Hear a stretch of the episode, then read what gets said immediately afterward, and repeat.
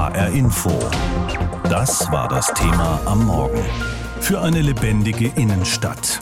Ideen nach dem Warenhaus aus. Seit Wochen hören wir viel Gejammer über die Innenstädte in Deutschland. Da will doch sowieso keiner mehr hin zum Einkaufen. Die Einkaufsstraßen sterben irgendwann aus. In einer Umfrage, die Anfang des Monats rauskam in Frankfurt, hört sich das aber ganz anders an. Diese Umfrage stammt von der Industrie- und Handelskammer Frankfurt, wurde im vergangenen Herbst gemacht. Rund 2000 Besucherinnen und Besucher der Innenstadt haben teilgenommen und die sagen, sie kommen gerne zum Einkaufen nach Frankfurt. Die Innenstadt wurde bewertet mit der Schulnote gut, genauer gesagt mit einer 2,5. Das Einkaufen wird auch am häufigsten genannt als Grund, um nach Frankfurt zu kommen. Darüber habe ich mit Joachim Stoll gesprochen. Er ist Vizepräsident der Industrie- und Handelskammer Frankfurt und auch des Handelsverbandes Hessen Süd. Herr Stoll, das Bekleidungsgeschäft Peek und Kloppenborg steckt in der Insolvenz, macht vielleicht bald den Laden zu. Das Kaufhaus an der Konstabler Wache wird von Galeria aufgegeben. Da springt nun wohl die Modekette Aachener ein. Die Läden von Zara und Esprit haben schon zugemacht. Wundern Sie sich eigentlich, warum die Leute die Innenstadt trotzdem noch gut finden? Überhaupt nicht. Es ist nun mal Natur der Sache, dass immer was schließen muss, bevor was Neues aufmacht. Wir reden öfters über das Schließen, aber wenn ich mir die Zeilen nochmal angeguckt habe, es macht auch sehr viel Neues auf. Mhm. Und die Leerstände sind nicht so stark wie in anderen Städten. Sie sind höher als früher und man muss auch was machen. Das haben wir in Corona jetzt gelernt. Aber wir haben schon immer wieder was Neues in der Zeile und das macht es auch aus, warum man immer wieder mal auf die Zeil kommt oder überhaupt in die Frankfurter Innenstadt kommt. Jetzt reden wir natürlich konkret über die Frankfurter Zeil und die drohende Schließung dieses Galeria Kaufhauses, wobei es ja jetzt offenbar Gespräche gibt über eine Übernahme, aber angenommen, das Ding macht wirklich zu, wie schwer würde das wiegen für die Zahl? Naja, 38.000 Quadratmeter sind auch für die Zeil viel. Mhm. Auch wenn es jetzt eine, wahrscheinlich eine Zwischennutzung gibt, so wie es auch für das Konradhaus durch Woolworth eine Zwischennutzung gibt. Ist gut angenommen worden, wahrscheinlich auch eine Zwischennutzung, da wird neu entwickelt. Und Frankfurt ist eigentlich seit dem Beginn der U-Bahn-Bauten vor weiß ich nicht wie viele Jahrzehnten immer irgendwie eine Baustelle. Es wird was abgerissen und es wird was neu gebaut mhm. und dann laufen wir da hin und gucken, was sich tut. Aber ich will nicht verheimlichen, dass es Strukturwandel gibt. Das heißt, es wird keine sieben Stockwerke Einzelhandel mehr geben. Wir müssen einfach suchen, was vom zweiten bis zum siebten da neu entwickelt wird. Da wird genannt Hotel. Naja, jetzt läuft das Messegeschäft noch nicht so gut. Wir sehen aber die ersten Mini-Apartments und da glaube ich, die werden schon sehr gut angenommen. Noch mehr Fitnessstudios werden wir nicht brauchen. Da wird viel gesucht und da wird sicher auch ausprobiert. Wir haben ja heute Morgen auch mit jemandem gesprochen, einer Forscherin, die genau das auch so sieht, dass so eine andere Nutzung her muss. Also durchaus auch mal was rein wie eine Volkshochschule oder Gastronomie, andere Formen als immer nur der Einzelhandel. Das scheint, wenn ich Sie richtig verstehe, auch in Ihren Augen eine Möglichkeit zu sein, um die Innenstadt attraktiv zu machen. Das ist auch eine Form, aber wir dürfen die Umfrage, die ja schon seit Jahrzehnten immer wieder alle ein, zwei Jahre wiederholt wird und die auch in ganz Deutschland durchgeführt wird, nicht vergessen. Es fährt kaum jemand rein aus dem Umland um sich eine Volkshochschule anzugucken. Hm. Die Leute kommen in erster Linie, um sich Handel anzusehen, um dann was essen zu gehen, um dann vielleicht ins Theater oder ins Kino zu gehen oder auch mal eine Ausstellung anzugucken. Aber um die 70 Prozent sind bei allen größeren Städten, wird da genannt, ja, wir wollen eigentlich in den Handel. Shopping ist immer noch der Nummer eins Punkt, warum man in eine Stadt geht.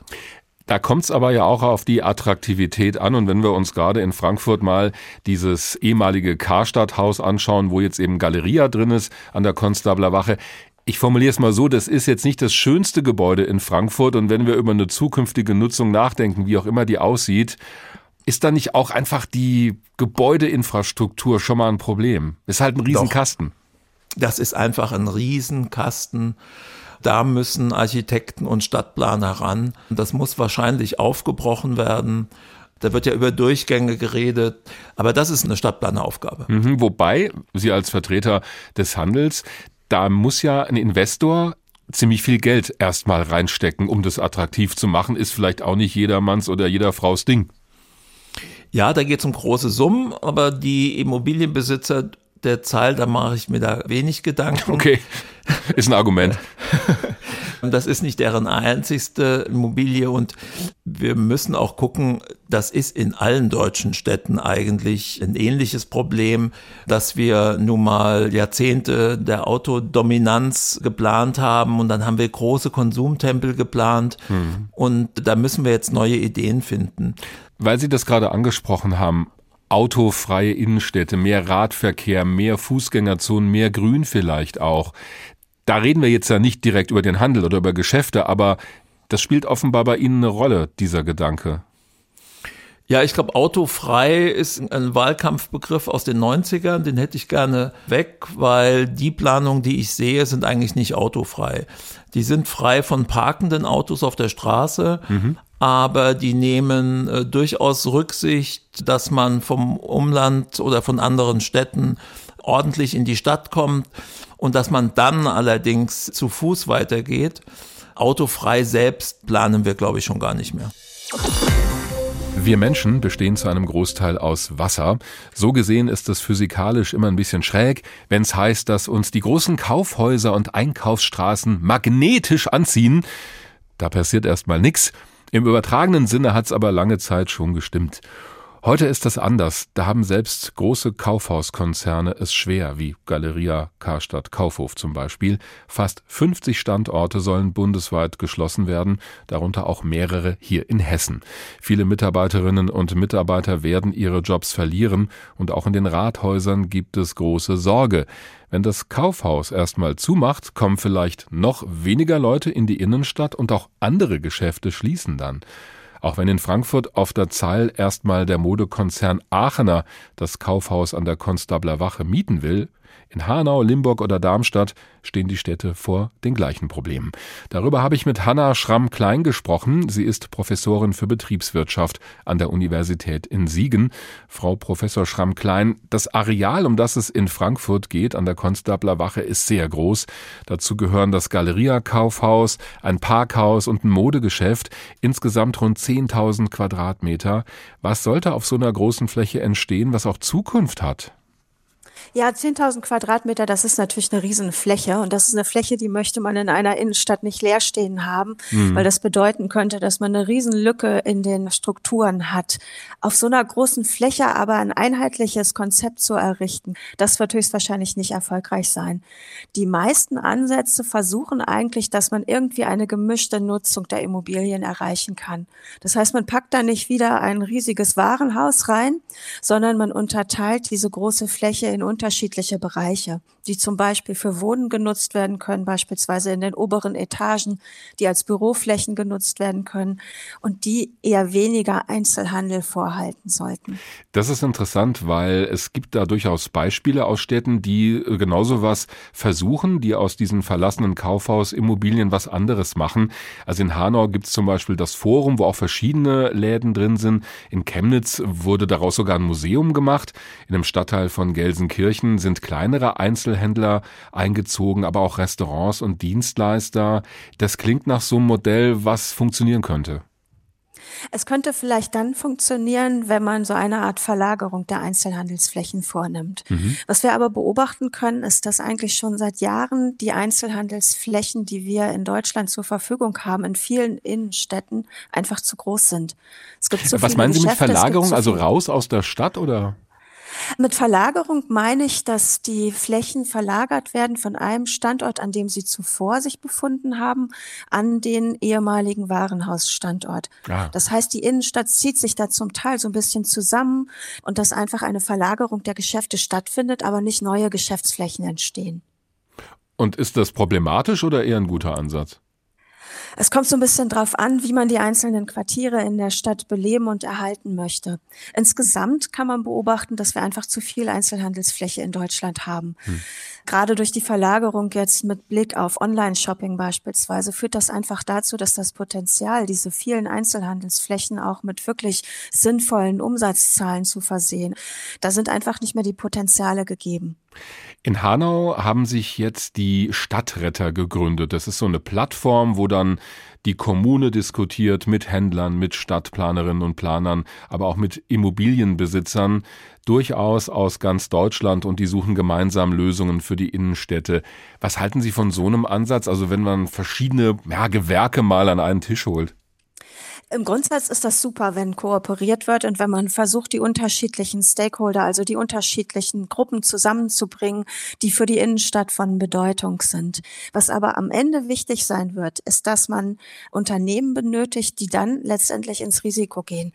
Das ist eine Perspektive, die, glaube ich, ganz wichtig ist und die viele so ein bisschen in der Diskussion vergessen. Ne? Viele mhm. gute Ideen mögen sich gut anhören, aber sie müssen am Ende eben auch rentabel sein. Bekommen das so nach Ihrer Erfahrung kleinere und mittlere Städte besser hin, diesen Wandel, als jetzt so große Städte wie Frankfurt etwa? Ist vielleicht ein Extrembeispiel, aber gibt es da auch so einen Größenunterschied?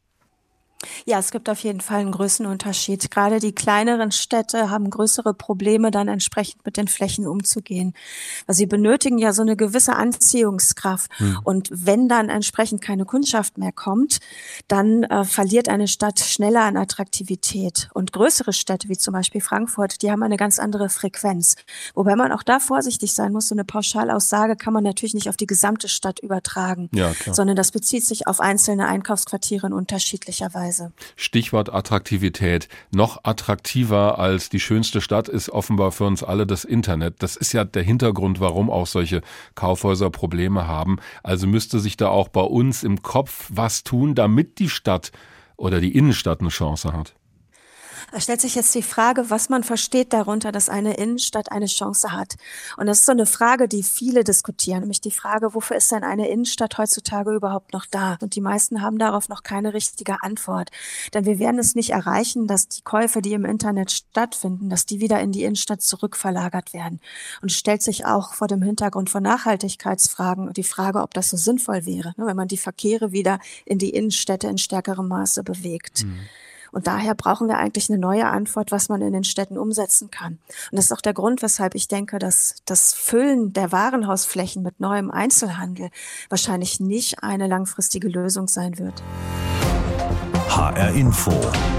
Das war das Thema am Morgen. Für eine lebendige Innenstadt. Ideen nach dem Warenhaus aus. Ein Kaufhaus muss nicht unbedingt das schönste Gebäude in der Innenstadt sein. Einige sind zwar originell gestaltet und auch renoviert worden, aber manche sehen halt noch so aus wie in den 60er oder 70er Jahren. So ein lustloser Kasten, ziemlich groß und auch ziemlich problematisch, wenn er irgendwann leer steht. Dieses Problem bekommen jetzt beinahe 50 Standorte von Galeria in Deutschland. Die Kaufhäuser dort sollen bald geschlossen werden. Hier und da wird noch versucht, sie zu retten. Wenn das aber misslingt, dann haben die Städte Schwierigkeiten. Eine Riesenimmobilie, von der keiner mehr was hat, außer vielleicht Ärger, weil unklar ist, wie es denn weitergehen soll. Wir haben ein paar Beispiele aus Hessen, wie sowas gut laufen kann oder auch nicht. Das ehemalige Karstadt Schnäppchencenter in Gießen steht noch immer leer. Vor mittlerweile zweieinhalb Jahren hat der Kaufhauskonzern den Flachbau in der Weststadt aufgegeben. Heute steht hier ein Bauzaun, die Fassade ist vergilbt. Wie es mit dem Gebäude weitergeht, das ist unklar. Neueste Idee, das alte Schnäppchencenter soll umgebaut werden, Büros könnten einziehen. Bis nächstes Jahr passiert aber erstmal nichts. Bis dahin fahren täglich tausende Autofahrer an der verlassenen Halle vorbei, die prominent an der Auffahrt zum Gießener Autobahnring liegt. Über 35 Jahre lang war das Gelände fest in der Hand von Karstadt. Erst wurden dort Teppichböden verkauft, später Restposten aus dem Karstadt Haupthaus in der Innenstadt. Alexander Gottschalk aus Gießen. In Schlüchtern im Main-Kinzig-Kreis, wo einst das renommierte Kaufhaus Langer stand, wächst jetzt wie Phönix aus der Asche die sogenannte Neue Mitte. Das Kaufhaus ist abgerissen, die Stadt hat das Gelände gekauft. Auf dem Areal entstehen fünf Gebäudekomplexe. Für 12 Millionen Euro baut die Stadt ein vierstöckiges Kultur- und Begegnungszentrum mit Kindergarten, Bücherei, Familien- und Integrationszentrum und einer Erlebniswelt für Kinder. Eröffnung soll bereits im nächsten Frühjahr sein. Gleich daneben baut ein Investor aus Fulda für 40 Millionen Euro drei Mehrfamilienhäuser mit 150 Wohnungen in einem grünen Park und ein Gebäude für Büros, Gastronomie, Schuh- und Bekleidungsläden und einen Lebensmittelmarkt. Petra Klostermann aus Schlüchtern. Hier in der Frankfurter Innenstadt an der Hauptwache, schräg gegenüber vom Galeria Kaufhof, ist eine große Baulücke. Im vergangenen Jahr wurde hier ein Kaufhausgebäude aus den 50er Jahren abgerissen. In den letzten Jahrzehnten waren hier verschiedene Kaufhäuser unter den verschiedensten Namen angesiedelt. Kaufhalle, Kaufhof Sportpalast, Sportarena, Karstadt Sports. Zuletzt stand das Gebäude dann weitgehend leer und jetzt baut Siegner, also genau das Unternehmen, das den Galeria Karstadt Kaufhof Konzern aufgekauft hat und in den letzten Monaten in die Insolvenz geführt hat, hier ein neues Gebäude. Es sollen mehrere Stockwerke werden, vor allem Büroflächen. Es gibt aber auch Platz für kleinere Gastronomiebetriebe und Läden und es soll einen 500 Quadratmeter großen Dachgarten geben. Lars Hofmann aus Frankfurt. Früher waren Kaufhäuser echte Magneten fürs ganze Umland. Nach Gelnhausen zum Beispiel reiste man aus dem gesamten Main-Kinzig-Kreis an, um im Kaufhaus Jo shoppen zu gehen. Später verschob sich das mit dem Einkaufen immer mehr in Richtung Hanau, noch später in Richtung Frankfurt und dann ins Netz. Das Kaufhaus Jo ist deshalb ein prototypisches Beispiel für eine Entwicklung, die vielerorts zu beobachten ist. Ein Kaufhaus fällt, und damit verödet auch der Rest der Innenstadt, weil der Anziehungspunkt fehlt. Das Haus steht leer, vergammelt, keiner hat eine Idee für die Nutzung und das wird als Schandfleck wahrgenommen. Eindrücke aus Gelnhausen von Alicia Lindhoff. Es ist wenig los an diesem Mittag vor dem Eingang des ehemaligen Einkaufstempels Jo in der Gelnhäuser Innenstadt. Kein Wunder. Der einzige Grund, vor den leeren Schaufenstern und der fleckigen Fassade anzuhalten, ist momentan eine kleine Würstchenbude. Die 75-jährige Elvira lebt im Nachbarort. Sie hat die Gegend um das Jo noch völlig anders in Erinnerung. Ja, man hat hier gearbeitet in Gelnhausen und dann nach der Arbeit ja, hat man sich hier getroffen, ist mir durchgegangen mit Freundinnen. Oben konnte man Kaffee trinken im Restaurant. So war das halt. Eine Anlaufstelle, Treffpunkt. Als das Einkaufszentrum 2013 schloss, hat das den ganzen Charakter der Innenstadt geändert, sagt sie. Das ist ein Drama, weil äh, nach der Schließung dieses Kaufhauses folgten ja dann auch zwangsläufig kleinere Geschäfte. Und dann war das programmiert, immer weniger, immer weniger. Und dann ist man auch nicht mehr hierher gegangen, weil es war kein Anlaufpunkt mehr da. Zwar reihen sich entlang der Einkaufsstraße auch heute noch Optiker, ein Juwelier und eine Buchhandlung, aber eben auch mehrere leerstehende Geschäfte. Kein Vergleich mit der lebendigen Einkaufsmeile, die früher Menschen aus der ganzen Region nach Gelnhausen lockte, sagt Mike Born. Er führt seit 24 Jahren sein Geschäft Feinkostborn, wenige Schritte vom leeren Kaufhaus entfernt. Aus seiner Sicht hätte auch ein modernes Shoppingcenter auf dem Areal keine Zukunft mehr. Es ist egal, ob es jetzt ein großes Kaufhaus, ein kleines Kaufhaus ist. Das sind keine Anziehungsmagneten mehr. Alles, was es dort gibt, gibt es überall im Internet. Vor Mike Born in der Auslage warten frischer Fisch und Salate auf die Kunden. Auch Pralinen gibt es. Er glaubt, um zu überleben, muss der Einzelhandel den Leuten heute etwas bieten, was sie nicht einfach online bestellen können. Persönliche Beratung zum Beispiel oder auch Handgemachtes. Und auch was das leerstehende Kaufhaus nebenan angeht, hat er eine klare Meinung. Für mich gehört eine Wohnbebauung hin, wo man Leute in die Stadt bringt. Und wenn man Leute in die Stadt bringt, dann bekommt man auch Bedarf, weil die Leute sich versorgen wollen. Das ist der bessere Weg, als Konzepte zu bringen, dass man irgendwas Großes dahinstellt und hofft, dass die Leute es annehmen. Wenn du da nochmal 200, 300 Leute im Wohnraum hast, die sich versorgen müssen, dann kommt die Versorgung von alleine. Noch ein kleiner Metzger, noch ein Laden hier, noch eine kleine Boutique. Lange Zeit wollte die Stadt im Kaufhausgebäude ein großes Outlet-Center errichten. Dann war ein Verwaltungszentrum geplant. Doch die Pläne sind gescheitert. Und mittlerweile denkt auch die Stadt kleinteiliger, sagt Bürgermeister Daniel Glöckner. Jetzt ist es klar, diese Riesenflächen, das sind Raumstrukturen, die sind nicht mehr zeitgemäß. Das ist eigentlich die, die beste Option, es abzureißen und dann neu aufzubauen. Aktuell sucht die Stadt europaweit nach Investoren. Die sollen auf dem Areal eine Mischung aus Wohnungen, Geschäften, Büros und Kultur entwickeln. Mit Wegen dazwischen statt eines monolithischen Blocks. Nur die gemischte Nutzung schafft das. Auch nach 17 Uhr eine belebte Straßen- und Platzbereiche zu haben. Bürgermeister Glöckner schwärmt schon jetzt von Restaurants am Kinzigufer und Trubel bis in den Abend hinein. Noch ist es allerdings schwer, sich diese Zukunft vorzustellen. HR Info. Das Thema. Wer es hört, hat mehr zu sagen.